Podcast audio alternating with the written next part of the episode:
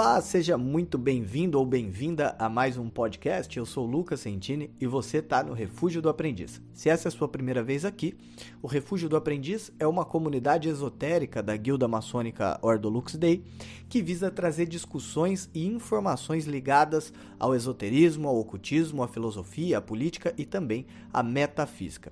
E hoje nós trataremos de uma abordagem que é fundamental, eu diria, se você quiser iniciar seu caminho de estudos esotéricos. Mas antes, como sempre, eu invoco as energias criadoras, mantendo as nossas palavras na retidão do esquadro e dentro dos limites traçados pelo Mestre de Luz que habita em nós. Talvez você já tenha me ouvido falar aqui que a única variável, o único recurso que é realmente escasso é o tempo. Todo o resto é possível recuperar nessa vida, com exceção do tempo. Esses segundos que a gente está junto aqui nesse podcast desde o começo até agora nunca mais vão voltar. Já era. E eu vejo muita gente batendo cabeça, eu recebo centenas de contatos de, de, pessoas diferentes, de diferentes lugares do Brasil, pelas redes sociais, pelo Telegram, por e-mail, etc. E eu percebo que por mais que a maioria das pessoas busque caminhar sozinha pelo caminho esotérico, o que é muito mais difícil, né? É, é muito difícil para elas seguir porque eles não sabem qual caminho escolher. E é por isso que esse conhecimento, o conhecimento esotérico, ele sempre foi passado de mestre para aprendiz, ou seja, é por isso que sempre houve um mentor nesse caminho.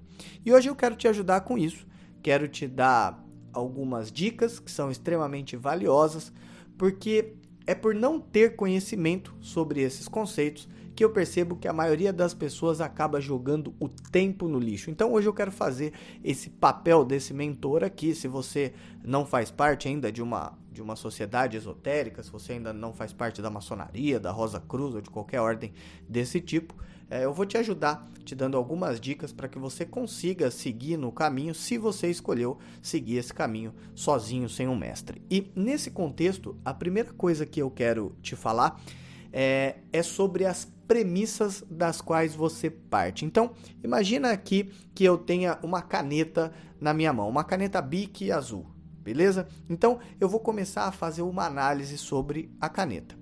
Eu vou começar a analisar, tentar entender é, para que, que ela serve, quais são os recursos que ela tem, etc. Só que aí ao invés de olhar para ela como uma caneta, eu parto da premissa de que ela é um lápis. Então eu vou começar a fazer todas as análises com base na ideia de que se trata de um lápis. Então eu posso fazer uh, uma análise super bem fundamentada, eu posso citar milhares de fontes para provar que esse lápis ele não cumpre a função exata de um lápis. Eu posso uh, provar ainda que esse lápis tem um defeito muito grave porque esse lápis não apaga com a borracha. Enfim, eu posso gastar centenas de horas, escrever páginas e mais páginas sobre a natureza, sobre os defeitos e etc. Eu posso fazer tudo isso usando toda a lógica possível, eu posso fazer isso usando todos os padrões científicos de análise, eu posso citar autores famosos para dar um pouco mais de, de robustez para minha tese, etc. Mas no final, toda essa análise que eu fiz, embora com uma retórica perfeita, ela vai ser totalmente equivocada. Por quê? Porque se trata de uma caneta e não de um lápis. Ou seja, a premissa da qual eu parti está totalmente errada. Então, esse é o começo de todos os problemas que eu vejo surgirem na mente das pessoas que não conseguem ter uma visão clara dos fatos, das pessoas que não conseguem é, se livrar de dogmas políticos, de dogmas religiosos e etc. As pessoas partem de premissas falsas para tirar as suas conclusões. E ainda nessa linha, eu vejo que uma das premissas falsas que as pessoas adotam é achar que sabem tudo sobre um determinado assunto, principalmente aqueles que têm um pedaço de papel com tinta, que a gente chama de diploma, e trata aquilo como se aquilo fosse um atestado de inteligência, que gera neles, nessas pessoas, nos portadores desse pedaço de papel, a sensação falsa de que eles são autoridades supremas naquele assunto, né? É, entre eles, eu gostaria é, de dizer que do meu ponto de vista, nos médicos a gente vê isso é, acontecendo de forma mais abundante. Claro, não são todos, não vamos generalizar, mas, mas acontece com mais frequência. Então, é, o grande problema nisso nesse comportamento, né, em usar essa premissa de que você sabe tudo sobre determinado assunto, né, é, faz você não buscar mais sobre aquilo, porque o teu cérebro vai pensar Bom, se eu já sei tudo sobre isso, eu não preciso me interessar em buscar mais. E aí, logo, você vai continuar sendo um ignorante naquele assunto, porque você parou de buscar, você acha que você já sabe tudo, mas o que você sabia era, na verdade, só uma pontinha do todo que existe. E eu me deparo com muitas pessoas que ouvem pouco e falam muito, gente que tem opinião para tudo, sem muitas vezes ter fundamento para essas opiniões. Então o cara entra ali, por exemplo, em alguma postagem que a gente faz, sei lá, e escreve assim: "Ah, eu não concordo com isso". Ele não escreve por que, que ele não concorda, ele não fundamenta o porquê que ele não concorda. Ah, não, eu não concordo.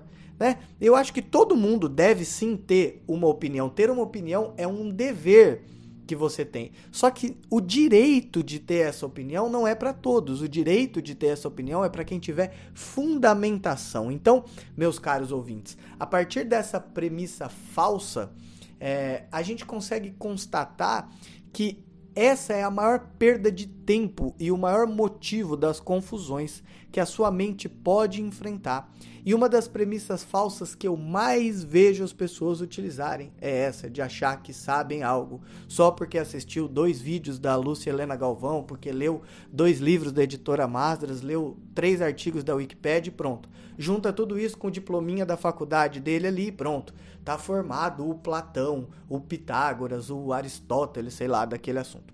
Eu repito, sem um mestre capacitado para te instruir, a tua busca vai ser muito mais difícil, mas não é impossível, desde que você aprenda a analisar as premissas e só com a constatação de que as premissas são verdadeiras, aí sim você começa a analisar os fatos, devagar sobre eles e tentar entender o funcionamento de tudo e de todos.